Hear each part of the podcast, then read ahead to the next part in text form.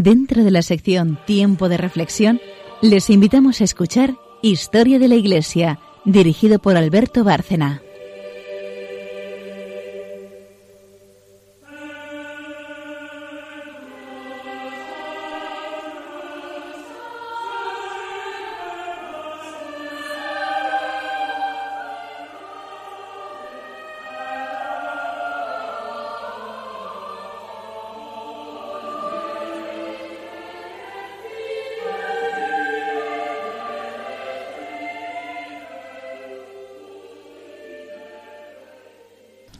Buenas noches, oyentes de Radio María. Un, programa más de historia de la Iglesia. Y seguimos desarrollando este pontificado de San Juan Pablo II, donde lo dejamos en el último programa, el sacerdocio.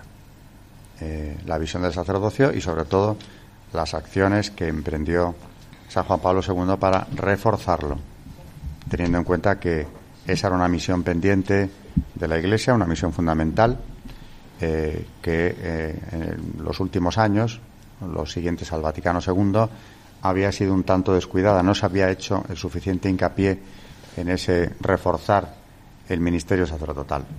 Ya eso se, se entregó San Juan Pablo II eh, con una enorme capacidad de trabajo, como siempre, con un enorme interés como una acción prioritaria.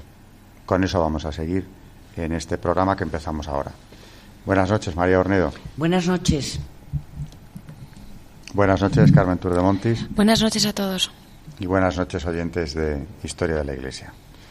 Seguimos con, con esa visión mm, sobre los sacerdotes, con esa mirada eh, interesadísima, preocupada, pero también llena de amor que San Juan Pablo II lanzaba sobre los sacerdotes eh, y sobre los futuros sacerdotes también Comentábamos el otro día el sínodo de 1990, el sínodo de los obispos de 1990, dedicado a este tema, precisamente a los sacerdotes, y la exhortación que dos años más tarde publicaba San Juan Pablo II. Ese documento larguísimo, Pastores Davo Bobis, en el que eh, va dando como unas pautas por donde debería de venir ese fortalecimiento del ministerio sacerdotal que resultaba tan urgente como importante llevar a cabo eh, en aquellos años, a partir de entonces. Unos años después, cuatro concretamente, en 1996, se celebraban las bodas de oro de San Juan Pablo II con el sacerdocio. Y lo quiso celebrar de una manera muy especial, compartiendo esa, esa gran alegría, esa festividad tan importante para él, con los sacerdotes, digamos, de su promoción, con los sacerdotes que habían sido ordenados en el mismo año que él. Así que les invito a todos a reunirse en Roma con el Papa para eh, celebrar esa, esa, gran, esa gran alegría. Y por otro lado, no solo celebrar, sino también reflexionar juntos, porque aquellos sacerdotes habían compartido una historia común, una historia eh, del mundo, pero también una historia de la Iglesia en unos años decisivos, como los que venimos comentando en programas anteriores. Eh, esto iba a tener lugar en, el mes de octubre, en el mes de noviembre, que era el mes en el que se ordenó San Juan Pablo II, y precisamente en octubre sufre un percance nuevo, una nueva hospitalización que le lleva a, la clínica de Meli, el Vaticano III, como lo llamaba él, porque no hacía más que ingresar y salir del hospital. En este caso fue una operación de apéndice. Eh, allí le fue extirpada. Eh, preocupaba, claro, si daría tiempo a una recuperación, porque ya la salud del Papa en el 96 era precaria, si daría tiempo a una recuperación que le permitiera presidir todas esas ceremonias que estaban previstas en esos días que durase la conmemoración de las bodas de oro sacerdotales.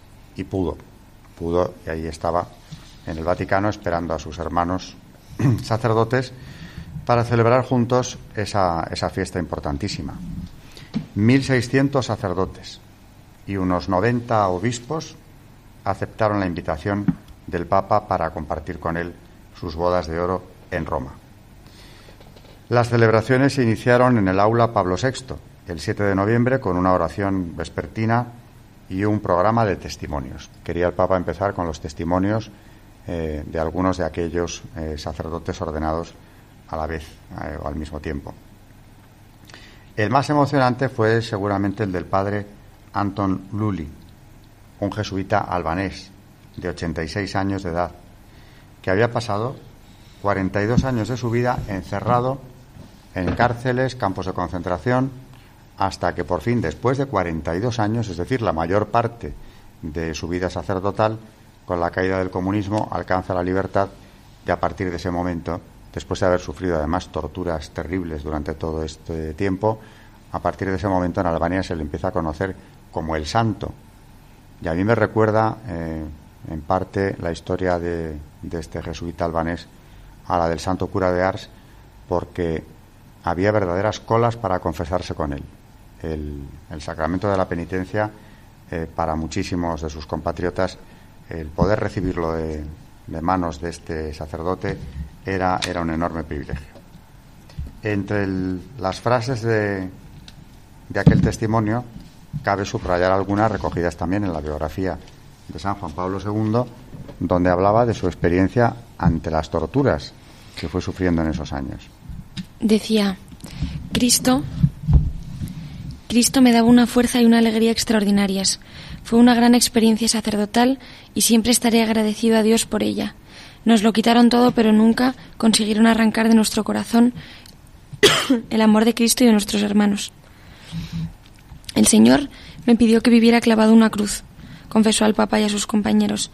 Así que abrí los brazos para servirle con abnegación, para celebrar la Eucaristía y el ministerio sacerdotal y para soportar cualquier cadena o sufrimiento. Un ejemplo, desde luego, un testimonio impresionante porque eh, ante tantas deserciones como se habían producido en la Iglesia, comentábamos el otro día que en 20 años, a partir del año 70, fueron más de 40.000 los sacerdotes que, dejaron el ministerio sacerdotal y, sin embargo, este, este sacerdote cuya vida había transcurrido en prisión y además en unas circunstancias durísimas, incluyendo la tortura, pues lo que experimentaba, claro que esto es un don eh, es una gracia de Dios, es eh, la alegría de seguir sirviéndole allí donde Cristo le había pedido que le sirviera. Porque como nos acaba de leer Carmen, el Señor me pidió, decía el padre Luli, que viviera clavado en una cruz. Así que abrí los brazos para servirle con abnegación, para celebrar la Eucaristía y el ministerio sacerdotal y soportar cualquier cadena o sufrimiento. es decir, interpretó claramente cuál era la misión del sacerdote, en este caso en circunstancias extremas, pero no por eso menos, al contrario, de mayor elevación, eh, porque añadía precisamente con este dolor, con este sufrimiento constante, eh, un algo muy importante. Aquí hemos hablado hace poco del valor del sufrimiento, del valor de la cruz. y el padre Lully, pues, siguió fiel a su vocación y la vivió con intensa alegría a pesar de unas circunstancias tan, tan terribles como las que le tocó vivir. Tras este impresionante discurso, el, jesuita albanés y el Papa se fundieron en un abrazo, mientras el resto de los sacerdotes asistentes aplaudían, claro está, emocionados. Las celebraciones de estas bodas de oro acabaron con una misa en la Basílica de San Pedro el domingo 10 de noviembre los 1.600 sacerdotes que celebraban sus bodas de oro entraron en la basílica vistiendo estolas bordadas con el escudo de armas del Papa, regalados, regaladas por el propio Juan Pablo II. La procesión duró casi 45 minutos y los concelebrantes se situaron en un semicírculo frente al altar, ocupando una quinta parte de la nave de la basílica. El altar mayor estaba adornado con flores rojas blancas y amarillas, combinando los colores de la bandera de Polonia con las de la Santa Sede. El Papa llevaba una casulla de color rojo brillante y dorado. Fue recibido con una eh, gran ovación por parte de, los 10 eh, de las 10.000 personas congregadas para la celebración. Los visitantes y peregrinos a veces encuentran, dice el biógrafo del Papa, desconcertante el comportamiento de las asambleas durante las liturgias papales, ya que el método y la disciplina no suelen observarse en Roma, ni siquiera en la Iglesia. Los invitados a esta magnífica misa asistieron sorprendidos a la combinación de buen humor, decoro y reverencia. Los romanos, sigue diciendo, familiarizados con los sacerdotes, los obispos, los cardenales y los papas, participaron esta vez en un emotivo acto de acción de gracias por las vidas que aquellos hombres habían dedicado durante tanto tiempo a los demás, en esa, en esa vida de servicio que es la del sacerdote. La antífona del Salmo responsorial tras la primera lectura había sido cuidadosamente elegida. Eran las palabras de Cristo a Pedro durante la última cena. Pero yo he rogado por ti, a fin de que tu fe no desfallezca. Y tú, una vez convertido, confirma a tus hermanos. Lucas 22, 32. Con este versículo del Evangelio resumía Juan Pablo su concepto de pontificado durante su homilía, enmarcada en el contexto de la última cena. El Papa recordó que cada vez que un sacerdote celebra la misa, revive la experiencia de la institución de la Eucaristía, el sacerdocio del nuevo pacto y el momento en el que Cristo lavó los pies de los apóstoles. Todo ello debe recordar al sacerdote cada día que es un siervo del misterio de la redención, llamado a servir a todos sus hermanos y hermanas. Como ya había dicho en otras ocasiones, San Juan Pablo II reiteró que servir a los demás es la esencia del ministerio sacerdotal. Así que fue, como digo, una, gran celebración. Y antes de acabar eh, la bendición, un coro de 130 voces venido desde Sicilia, al compás de 10 músicos, entonó un Magnificat compuesto para la ocasión por Giuseppe Liberto. Toda la congregación se unió a ellos en la antífona, Magnificat Anima mea dominum. Mi alma proclama la grandeza del Señor. Después de la misa, los celebrantes y los 116 cardenales con celebrantes ocuparon asientos especiales en el Sagrato, la plataforma situada frente a la basílica, para asistir al Ángelus y a un concierto. En la plaza había tanta gente congregada que la multitud, como si de un río se tratara, inundó la vía de la conciliación. Frente a las oficinas de la conferencia episcopal aguardaba un gran globo multicolor con una inscripción en italiano y también en polaco. Felicidades, Santo Padre. El Papa apareció en la logia vestido con casulla blanca y capa roja y tras el ángelus dirigió un breve discurso a los presbíteros católicos. En este momento estoy pensando en todos los sacerdotes del mundo. Estoy pensando en los sacerdotes ancianos y enfermos. Hoy les visito en espíritu y me detengo junto a ellos para ofrecerles mi simpatía fraternal. También estoy pensando en los sacerdotes jóvenes que se inician en su ministerio y les animo a fortalecer su ardor apostólico. Asimismo pienso en los párrocos, auténticos padres de familia de sus comunidades, y en los misioneros dispersos por los cinco continentes que dan a conocer a Cristo, revelador de Dios y Salvador de la humanidad. Pienso también en los sacerdotes que atraviesan por dificultades materiales y espirituales, y en aquellos que han abandonado el compromiso que una vez abrazaron. Pido a Dios que todos ellos me den fuerzas. Os abrazo a todos, queridos sacerdotes en todo el mundo, y os encomiendo a María, Madre de Cristo, eterno sacerdote, Madre de la Iglesia y de nuestro sacerdocio. Desde luego tuvo que ser eh, enormemente emocionante. Después, la banda de música de la policía y de los carabinieri tocaron el himno pontificio, el himno nacional italiano y la marcha triunfal de Aida. Y el concierto terminó con el himno el árbol de la fe y la paz. Más tarde, Juan Pablo II comió con los miembros del Colegio Cardenalicio en el Domus Sante Marte, la casa de Santa Marta, precisamente donde iba a residir eh, más tarde, años después, eh, el Papa Francisco. Eh, y con esto, prácticamente las celebraciones habían terminado. Ahora bien, el 50 aniversario de su ordenación como sacerdote inspiró al Papa la redacción de unas breves memorias, Don y Misterio, en las que reflexiona sobre las influencias que le habían conducido al sacerdocio. Recuerda su primer año como sacerdote y ofrece una serie de breves meditaciones sobre la teología del sacerdocio. Medio siglo de experiencia, escribió en sus memorias, le habían confirmado en la convicción de lo que significaba ser, por encima de todo, un sacerdote santo. Y aquí viene la idea fundamental de, esta obra. Los programas eran importantes. La planificación pastoral ocupaba un lugar destacado en el ministerio sacerdotal, pero la santidad era el camino a través del cual el sacerdote puede convertirse en un símbolo de fraternidad, en un mundo que precisa solidaridad constante. Nos vamos a la pausa, tras la cual Carmen nos traerá eh, los santos o el santo del día.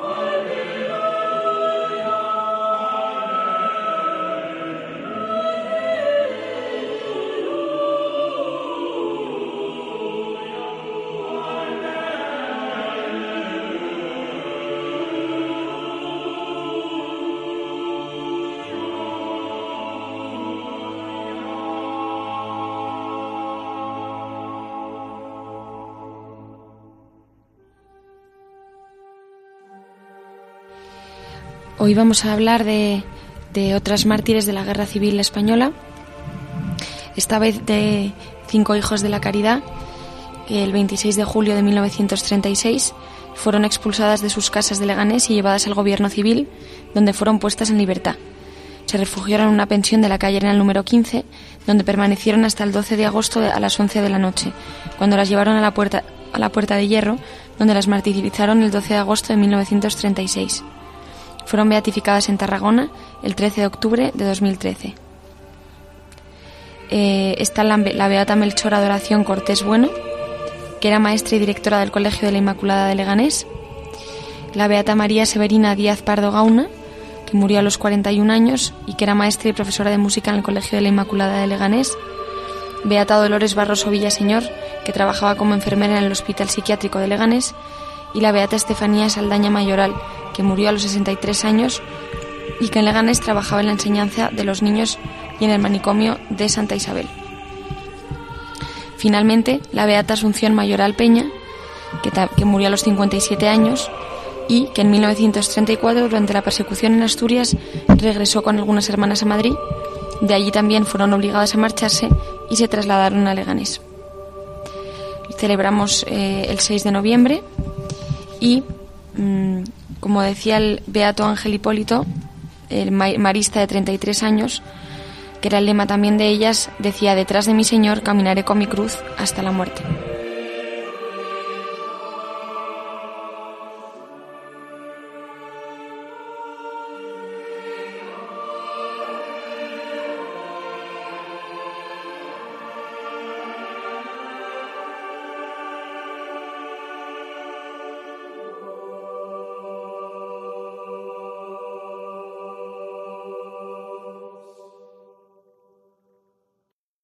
Siempre resulta impresionante el testimonio de estos mártires mm, numerosísimos eh, de la guerra civil, porque estamos viendo eh, desde hace ya varios programas solamente algunos de los que sufrieron el martirio aquí, en la diócesis de Madrid, y desde luego resulta siempre muy reconfortante el, ver cómo afrontaron esa, esa prueba, ¿no? Eh, Seguimos con el tema de los sacerdotes. Hemos visto en la primera parte del programa la celebración de las bodas de oro sacerdotales de San Juan Pablo II y María en relación con el sacerdocio nos quería traer una cita también de, del cardenal eh, Mercier. del que ya habló el otro día del que ya habló el otro día Carmen precisamente porque ya estábamos con el tema del sacerdocio y sobre ese tema este cardenal de, la primera mitad del siglo XX, bueno, nace en el siglo XIX, pero es uno de los cardenales que eligieron al Papa Pío XI, eh, trató en varias conferencias recogidas eh, en ese libro que citaba Carmen el otro día y del que hoy María también nos trae alguna cita. Que se llama La vida interior y que recomiendo a todo el mundo leerlo, aunque tiene muchos años, pero es un, libro escrito por un gran sabio. Hablando de los sacerdotes, dice en su homilía, el sacerdote es hombre de contemplación y hombre de acción. Hombre de contemplación para ser con Cristo, hombre de acción apostólica.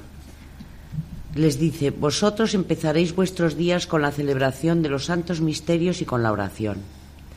Vosotros los continuaréis en la acción mas os conducirá y os ayudará sin cesar a conducir al pueblo fiel a la unión con Dios, que es la esencia misma de la vida contemplativa. La contemplación es la fuente en la cual vosotros deberéis beber. La acción es el canal por el cual vosotros daréis de beber al rebaño de Cristo. La vida contemplativa, simbolizada por María de Betania, es mejor que la vida activa simbolizada por Marta, su hermana. Mas la vida apostólica, que por la predicación y la enseñanza comunica a los demás el fruto de la contemplación, es mejor que las otras dos. Si vosotros no sois más que hombres de acción, vuestra vida es mediocre. Cuando aspiráis a una vida de retiro entregada a la contemplación de soledad, rebasáis vuestro ideal.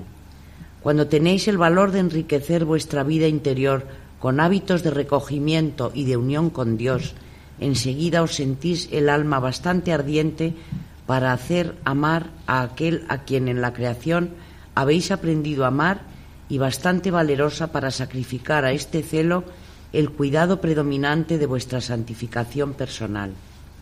Entonces vuestra vida es la más perfecta y la más bella de todas las vidas vuestra vida llega a ser igual a la de Cristo. Si Cristo escogió esta vida de contemplación y de acción, la vida de Cristo debe ser la vida modelo por excelencia. La perfección más alta debe consistir en aproximarse a ella. Sin duda, dice, la vida de Juan Bautista en el desierto era una vida provechosa. La soledad del precursor sus austeridades, su penitencia, eran para las multitudes que le admiraban una advertencia y un ejemplo. Mas Cristo, el Salvador del mundo, se obligó a vivir en medio del mundo, a beber y a comer como todo el mundo, y a ponerse en relación con todos, hasta el punto de asistir al banquete de las bodas de Caná, de no desdeñar ni la hospitalidad amiga de Lázaro y de los discípulos de Maús, ni tampoco la hospitalidad, más bien indiferente u hostil, iba a decir equívoca de los publicanos. Él penetró en el desierto y allí practicó el ayuno más riguroso durante cuarenta días. Pero esto era antes de empezar su misión. En el curso de su vida pública rehuye la multitud a fin de hablar a solas con su padre. Pero esto era por la noche, en una barca o encima de una colina o en el retiro de Getsemaní. Ante el pueblo, Él es el Hijo del Hombre. Su vida es como otra vida cualquiera, una vida vulgar, al alcance de todos. Él trae una misión, salvar al mundo, dar público testimonio de la verdad, correr en busca de las ovejas descarriadas y socorrer a los enfermos, mostrarse a todos a fin de atraerse las almas y conducirlas al Padre Celestial. La verdad que es preciosa esto que, que él, ¿no? que describe cómo es la vida de Cristo y cómo tiene que ser realmente un sacerdote, ¿no? Ser un santo sacerdote que se parece a Cristo. Mucha experiencia de, oración, claro, también, eh, como ha destacado ahí en la propia vida de Cristo, ¿no? Configurarse con Cristo, decía San Juan Pablo II, eh, convertirse, ser consciente de ese, de ese papel mediador entre Dios y la humanidad. Eh, sacerdotes santos, configurados con Cristo, servidores, servidores de los demás. Eh, ese es el verdadero, el verdadero espíritu del sacerdote, el que debe presidir la vida del sacerdote. Lo dejó muy claro, desde luego, y y hablando de, del cardenal Sara, que también hemos eh, traído ya varias veces aquí, porque no solamente le conoció, sino que le, le llegó a interpretar muy bien en este libro de entrevista, en ese libro de entrevista del cardenal Sara, hay una pregunta, por cierto, en la que le dicen concretamente cuál es, en su opinión, el mejor modo de resumir el largo pontificado de Juan Pablo II. Y responde el cardenal. Dice, todos esos años tan fecundos se asientan sobre los tres pilares de su vida interior, que fueron la cruz, la Eucaristía y la Santísima Virgen. Crux, hostia e virgo, et virgo. Su extraordinaria fe no buscaba los fundamentos de su fortaleza en otra cosa que no fueran los instrumentos ordinarios de la vida cristiana. Antes de ser elegido papa, cuando venía a Roma, Carol Boitila se alojaba en casa de su buen amigo, el cardenal de. Por la noche, éste solía encontrarlo postrado sobre el frío mármol de su capilla privada, donde se quedaba despierto en adoración hasta el amanecer. Preocupado por su amigo, Descur hizo retirar el mármol para poner un suelo de madera menos incómodo. La sencillez de este papa en el día a día era enternecedora. No pensemos que las virtudes de los hombres de Dios son inalcanzables. Juan Pablo II vivía en intimidad con Dios sin desentenderse de los hombres que trataba. La relación de confianza que mantuvo con el cardenal Joseph Ratzinger fue muy intensa. Estos dos gigantes mostraron una humildad que te desarmaba. Sin ser del todo conscientes de ello, caminamos junto a un santo que ahora protege la Iglesia desde el cielo. La verdad es que eh, el lenguaje del cardenal Sara, siempre lo digo, pero es verdad, es una claridad enorme. Tiene una facilidad para el resumen. Aquí le han hecho una pregunta que no era fácil y la ha sabido contestar, también entre otras cosas porque conocía muy bien la vida y la personalidad de San Juan Pablo II. María nos va a traer, eh, en esta parte final del programa, eh, volvemos al catecismo, que en el programa anterior comentábamos, el actual es eh, una obra que, encargó San Juan Pablo II precisamente a este colaborador que nos acaba de traer a colación el cardenal Sara, al cardenal Ratzinger. Y como resumen, Creo que es eso, ¿no? Lo que nos has traído ahora de. Sí, como hemos estado viendo los puntos del sacramento del orden sacerdotal, eh, dice mm, en el resumen de estos puntos, en el punto 1590, dice así: San Pablo dice a su discípulo Timoteo: Te recomiendo que reavives el carisma de Dios que está en ti por la imposición de mis manos. 2 Timoteo 1:6. Y si alguno aspira al cargo de obispo desea una noble función. 1 Timoteo 3.1. A Tito le decía, el motivo de haberte dejado en Creta fue para que acabaras de organizar lo que faltaba y establecieras presbíteros en cada ciudad, como yo te ordené. Tito 1.5. En el punto 1591 dice, la Iglesia entera es un pueblo sacerdotal. Por el bautismo, todos los fieles participan del, sacerdocio de Cristo. Esta participación se llama sacerdocio común de los fieles.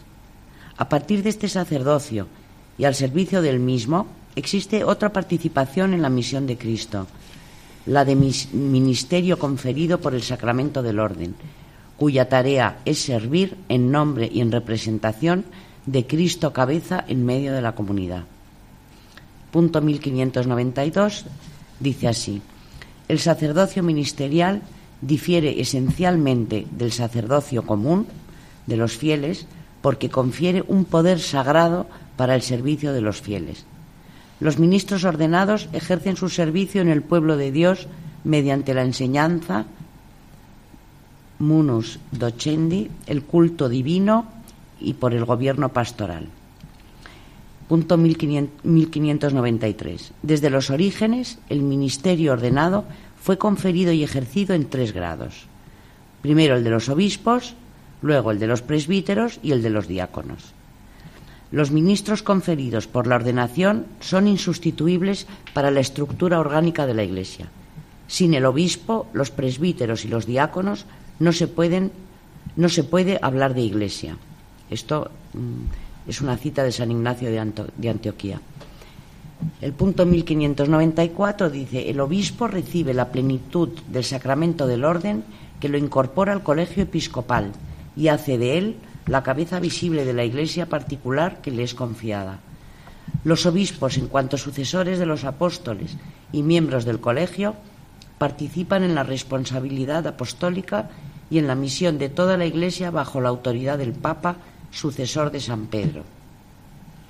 1595. Los presbíteros están unidos a los obispos en la dignidad sacerdotal y al mismo tiempo dependen de ellos en el ejercicio de sus funciones pastorales. Son llamados a ser cooperadores diligentes de los obispos. Forman en torno a su obispo el presbiterio que asume con él la responsabilidad de la iglesia particular reciben del obispo el cuidado de una comunidad parroquial o de una función eclesial determinada. Dice en el punto 1596, nos habla de los diáconos. Dice, los diáconos son ministros ordenados para las tareas de servicio de la Iglesia. No reciben el sacerdocio ministerial, pero la ordenación les confiere funciones importantes en el ministerio de la palabra, del culto divino, del gobierno pastoral y del servicio de la caridad, tareas que deben cumplir bajo la autoridad pastoral de su obispo.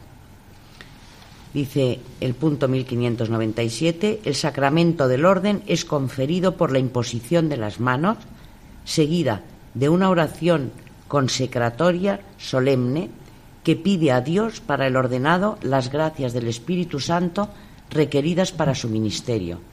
La ordenación imprime un carácter sacramental indeleble, del que hemos estado hablando. En el programa anterior hablamos, Dice, la Iglesia confiere el sacramento del orden únicamente a varones bautizados cuyas aptitudes para el ejercicio del ministerio han sido debidamente reconocidas. A la autoridad de la Iglesia corresponde la responsabilidad y el derecho de llamar a uno a recibir la ordenación. Muy bien, pues catecismo, eh, reforzamiento del ministerio sacerdotal con un objetivo, bueno, con muchos, ¿no? Porque se trataba de, de la fortaleza de la Iglesia, pero con un objetivo muy claro siempre en la visión de San Juan Pablo II, que era la nueva evangelización. Y volviendo al cardenal Sara, cuando su entrevistador le pregunta sobre los retos de la nueva evangelización, eh, se pregunta él de forma retórica, en las circunstancias actuales hay una pregunta que nos quema los labios. ¿Cómo hacer redescubrir la fe? Nada menos que eso, sobre todo, claro, en un continente que la profesó durante siglos. ¿no? Esto es la reflexión del cardenal Sara sobre este gran proyecto de San Juan Pablo II, la nueva evangelización. En las circunstancias actuales hay una pregunta que nos quema en los labios. ¿Cómo hacer redescubrir la fe? San Juan con toda su fuerza proclama solemnemente, Lo que hemos visto con nuestros ojos lo hemos contemplado y han palpado nuestras manos, os lo, os lo anunciamos. No podemos hablar de Cristo con conceptos intelectuales. Hace falta una experiencia espiritual y física a la vez. Naturalmente, la catequesis de los niños o la teología en el caso de los seminaristas constituyen periodos de aprendizaje esenciales. De ahí que para preparar la nueva evangelización, Juan Pablo II decidiera redactar un catecismo de la Iglesia Católica, cuya dirección confió a Joseph Ratzinger.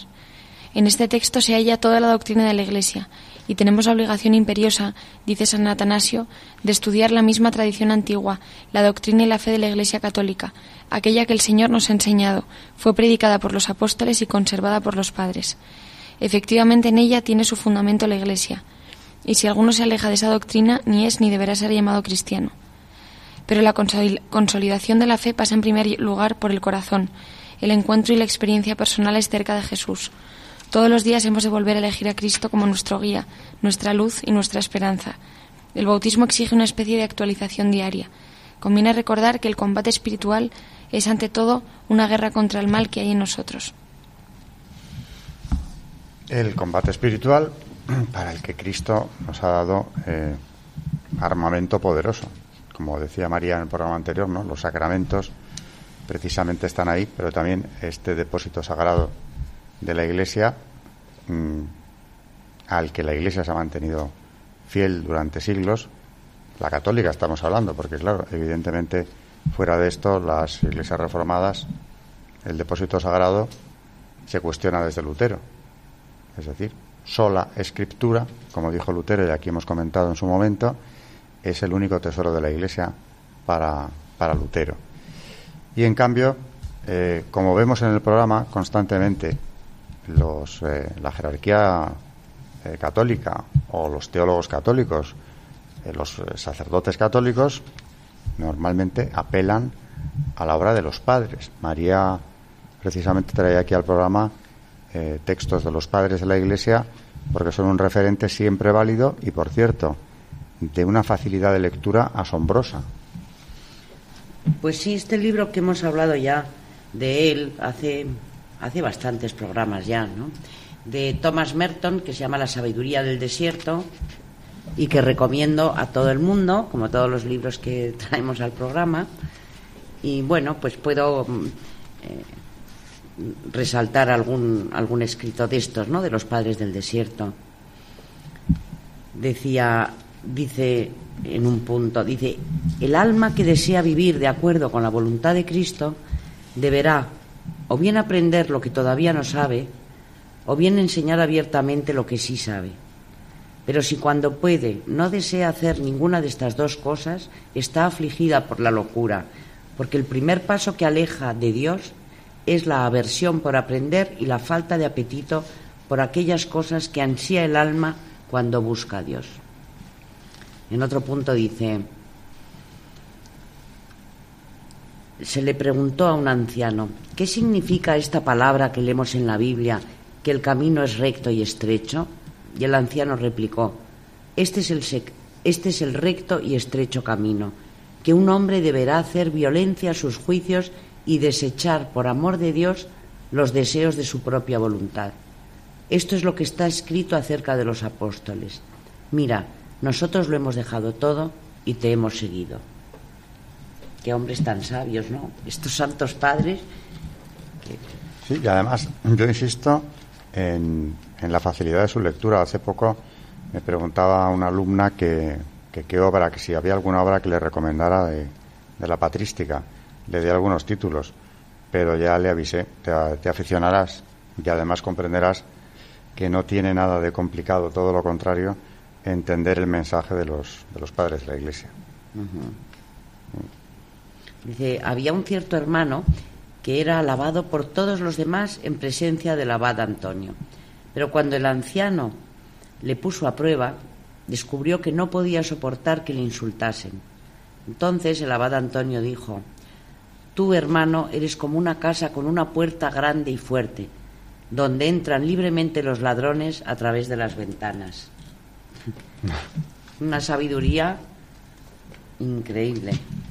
Así que, hablando del sacerdocio, pues claro, volvemos siempre a, esa, a esa imitación de Cristo que, todo cristiano está llamado a, observar, pero que en el caso de los sacerdotes es eh, mucho mayor. Nos dice ese catecismo de San Juan Pablo II, con el que llevamos ya un par de programas hablando, hay un, hay un punto importante, ¿no? Jesucristo fue concebido por obra y gracia del Espíritu Santo y nació de Santa María Virgen. La encarnación. El Hijo de Dios se hizo hombre. ¿Por qué el Verbo se hizo carne? Con el credo niceno constantinopolitano respondemos confesando, por nosotros los hombres y por nuestra salvación bajo del cielo, y por obra del Espíritu Santo se encarnó de María la Virgen y se hizo hombre. El Verbo se encarnó para salvarnos reconciliándonos con Dios. Dios nos amó y nos envió a su Hijo con propiciación por nuestros pecados. El Padre envió a su Hijo para ser Salvador del mundo. Él se manifestó para quitar los pecados. Nuestra naturaleza enferma exigía ser sanada, desgarrada, ser restablecida, muerta, ser resucitada. Habíamos perdido la posesión del bien, era necesario que se nos devolviera. Encerrados en las tinieblas hacía falta que nos llegara la luz. Estando cautivos esperábamos un Salvador prisioneros un socorro, esclavos un libertador. ¿No tenían importancia estos razonamientos? ¿No merecían conmover a Dios hasta el punto de hacerle bajar hasta nuestra naturaleza humana para visitarla, ya que la humanidad se encontraba en un estado tan miserable y tan desgraciado? Esto lo dice San Gregorio de Nisa eh, en la parte 15 de su catecismo. Claro, es que en la encarnación, podríamos estar hablando de la encarnación, eh, y no agotaríamos tampoco el tema mm, nunca. Nosotros, además, tampoco somos teólogos, estamos haciendo historia de la Iglesia.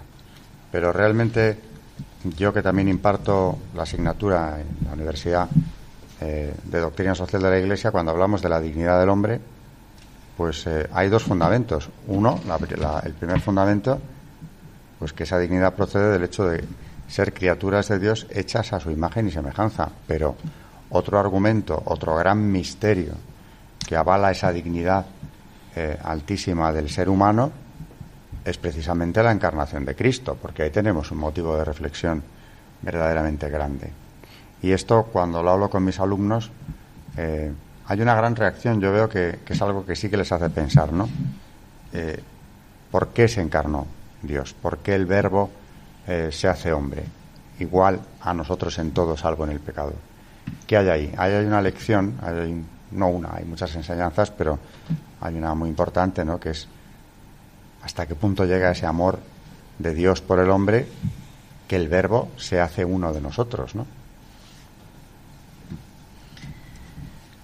Voy por último a, describir el primer, el primer sermón de San Gregorio Nacianceno para los sacerdotes que está dirigido. patrística hablando del sacerdocio. Sí, otra vez con lo mismo, dirigido a los sacerdotes. Y en este discurso, nuestro santo doctor eh, está explicando los motivos de su retirada al Ponto por el temor de ser elegido obispo. Y dice así, la cosa más grande y la más rara del mundo, dice, es el saber bien gobernar. Esta es la ciencia de las ciencias. Nada hay más peligroso que el tener, el tener que dar cuenta de los demás. Un superior no solamente debe estar libre de defectos, sino que además debe ser muy virtuoso. Es preciso ser puro y santo para purificar y santificar a los demás. Esto me parece impresionante. ¿eh? Claro, si, si tú no eres así, ¿cómo vas a instruir en esto, no? Lo vuelvo a repetir, es preciso ser puro y santo para purificar y santificar a los demás. Discreto y prudente para instruirles y darles consejo. El cuidado de trabajar para la curación de las almas es infinitamente más difícil que el de tratar las enfermedades del cuerpo. Lo que hace difícil este cargo es que los unos quieren ser impelidos y otros han de ser reprimidos. Unos han de ser exhortados y otros han de ser reprendidos. Unos han de ser amonestados en secreto, otros han de serlo en público. Unos han de ser castigados severamente por las menores faltas y otros han de ser tratados siempre con suavidad. Esta página es considerada como una de las mejores y más hermosas de la antigüedad. Parece que fue sobre todo este modelo que San Juan Crisóstomo compuso su tratado de sacerdocio, cuya lectura será igualmente útil a los superiores y a los que han sido honrados con el carácter sagrado del presbiterado. Muy, muy bonito lo que dice. Eso es del mismo libro del, Gregorio Nacianceno. Todo esto viene en el libro de la vida interior del, cardenal Mercier. Bueno, pues ya nos vamos eh, acercando al final del programa y también al final eh, de la biografía de San Juan Pablo II, de su paso por la historia, de su paso por la Iglesia. Como decía el cardenal Sara en esa, en esa respuesta que, nos ha leído Carmen, es difícil condensar eh, esos, esos años de pontificado con una labor tan importante como la realizada por él, pero, pero bueno, hemos ido viendo ya, no sé, insisto, lo decía en el programa anterior, no sé cuántos programas hemos dedicado a San Juan Pablo II, pero para no hacer el tema ya más exhaustivo, aunque, insisto, no podíamos dejar, yo creo, de tocar ninguno de los puntos que, se han visto aquí, vamos acercándonos ya hacia el final. Hoy hemos visto esa celebración de sus bodas de oro en el 96, eh, ese papa que ya tenía problemas de salud, que estaba eh, muy afectado por distintas dolencias y sin embargo mantenía el espíritu, mantenía la confianza en Dios, eh, era muy consciente de la enorme tarea que, Dios le había encomendado, pero ya estamos en la, en la etapa casi, casi final de, San Juan Pablo II. Para acabar, María. Pues yo para acabar quería decir una, un, comentario de Bernanos que me parece muy al caso, sobre todo porque casi todo el programa estaba hablando del libro de la vida interior y dice así, esto, este comentario está dentro del libro que tanto estamos comentando últimamente, llamado Dios o nada, del cardenal Robert Sara. Y dice así, no se comprende absolutamente nada de la civilización moderna si antes no se admite que es una conspiración universal contra nuestra vida interior. Eso eh, es una frase del cardenal. Eh, no, ah, es una frase de Bernanos que recoge el cardenal en su libro. A ver, repítela, que es interesante. La no se comprende absolutamente nada de la civilización moderna si antes no se admite que es una conspiración universal contra nuestra vida interior. Además que yo creo que esta vida interior a la que se refiere, bueno, ya lo dije, ya lo dice este cardenal Mercier del que hemos estado hablando mm, y ya lo dice el catecismo, ¿no? Pero yo creo que esta vida esta vida interior no solamente es para los sacerdotes, creo que también para nosotros los laicos es fundamental, sobre todo hoy en día que se ha acabado el silencio. El silencio. Mm. Sin silencio no es que no tengamos vida interior, es que no hay vida de ningún tipo, pero ya la interior ni te digo dónde queda, ¿no?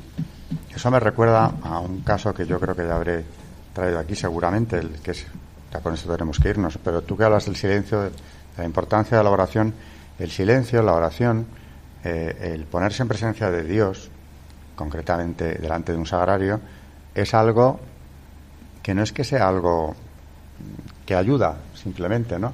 sino que puede ser, es vital para cualquier persona. Pero yo mm, eh, tengo el, ejemplo muy concreto de un alumno que había sido alumno mío hacía ya tiempo y que vino a verme hace unos años. Eh, estaba, venía a comentarme que iba a entrar en la masonería y como sabía que, que yo había hablado de este tema, que lo conocía bien, pues vino a comentarlo conmigo. Me decía que estaba muy tranquilo, que bueno, pero que lo iba a hacer. Yo le dije que no lo estaría tanto cuando venía a verme, solo para hablar del tema. Y después de una hora de conversación, al despedirnos, le dije, bueno, pues eh, como yo no le veo tan tranquilo como usted dice, y era evidente que no lo estaba, mm, me salió espontáneamente, debió de ser una, una inspiración del Espíritu Santo. Váyase ante un sagrario consulte con él lo que tiene que hacer y como todavía no ha dado ese paso, eh, simplemente póngalo delante de él. Se quedó muy serio, con lo cual noté que lo estaba pensando eh, como una posibilidad eh, más que factible, ¿no? Y debió de hacerlo, porque al cabo de un tiempo me escribió diciéndome que no había entrado en la masonería y que de hecho lo que había iniciado era una vida de piedad considerable, con mucha frecuencia de sacramentos y que todo se debía de aquella conversa eh, todo se debía a aquella conversación que habíamos tenido en la que yo terminé diciéndole váyase delante de un sagrario. Algo me inspiró a decirle eso y pienso que ahí es donde tomó esa decisión, aunque ya pues eh, era un chico que había sido educado en, en la religión católica, ¿no? Pero la había dado de lado completamente al extremo de que no solo es que iba a entrar en la masonería, es que me reconoció después que era en una obediencia totalmente esotérica, de tinte satanista, en fin, iba a dar un paso terriblemente grave. Y esos minutos de silencio ante el sagrario seguramente fueron los que le hicieron cambiar radicalmente. La presencia de Dios, hombre, en este caso estamos hablando de una decisión gravísima o de un paso muy, muy importante que iba a dar, ¿no? Pero esa presencia de Dios, ese silencio del que María nos habla tanto, es fundamental en la vida y como ella dice, no solo en la del sacerdote, ¿no? en la de cualquier cristiano, hay que buscar, huyendo de esa conspiración que, nos ha traído ella, ¿no? la cita de Bernanos, huyendo de esa conspiración del mundo moderno contra nuestra vida interior, hay que potenciarla, porque sin ella verdaderamente vamos perdidos y, y algo muy, muy importante a destacar, no seremos felices sin vida interior, y esto sí que es de fe. Eh, la felicidad del hombre es ir a Dios. A mí hay veces que la gente, me, por ejemplo, María, qué suerte. Claro, como tienes fe, qué fácil. Digo, pues la verdad es que tienes razón, ¿no? Qué fácil. Pero yo le digo, digo, bueno, primero hay que pedirla. Si no la tienes, hay que pedirla. Y después, yo pienso que hoy en día que hay tantísimas iglesias con el Santísimo expuesto, si supiéramos de verdad lo que es eso, es que está lleno, hay adoraciones continuas, pero es que hay adoraciones perpetuas, de día y noche. En Madrid, pues no sé, pues, cachito de cielo, hay varias iglesias que tienen adoración, bueno, yo voy a los carmelitas que es de 8 a 8, pero las hay que son que, tienen también por la noche, ¿no? En los doce apóstoles, bueno, es hasta las 11 de la noche, yo creo, ¿no? Nunca creo que ha habido en Madrid tantísima adoración como está habiendo ahora. Y yo digo, si nos diéramos cuenta, porque nada más estar ahí, es como cuando el tomate se está madurando al sol, es que ese sol que está dando al tomate es tal la maravilla que no nos damos cuenta lo que tenemos y no lo utilizamos. Y yo creo que la persona delante del Santísimo sufre una transformación impresionante. Lo tenemos y no, y no vamos yo, yo bastante poco lo hago, pero es que todos tenemos ahí una fuente de luz que es una maravilla y que nos estamos perdiendo. Por eso nos, nos tenemos que animar todos a no salir del Santísimo.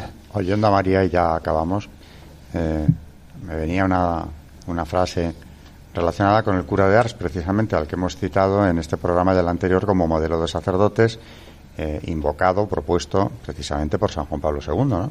En aquella exhortación a los sacerdotes. Y en el pueblo de Ars, que, es un pueblo que él transformó por completo, desde que llegó, bueno, hasta, no digo ya en los últimos momentos de su vida, sino bien pronto empezó la transformación. Y un día, eh, un, hombre mayor de aquel pueblo, que pasaba horas delante del sagrario, eh, le preguntó a otro vecino suyo, ¿pero qué haces ahí? Tantísimo tiempo. Y este hombre, que no tenía una gran cultura, ni mucho menos, le contestó, yo le miro, él me mira, eso es todo. Es decir, solamente estar en presencia de Dios, esa mirada de Dios sobre aquel hombre, qué contestación, ¿eh? Se quedó tan tranquilo, yo me miro, yo le miro, él me mira, eso es todo. Es decir, esto es lo que me mueve a estar aquí horas y horas. No hay que ser experto en nada. No hay que ser experto en nada. Buenas noches, oyentes de Radio María. Nos despedimos hasta un próximo programa. Buenas noches, María Ornedo. Buenas noches, gracias. Buenas noches, Carmen Tour de Montis. Buenas noches a todos. Y hasta el próximo programa, oyentes de Radio María.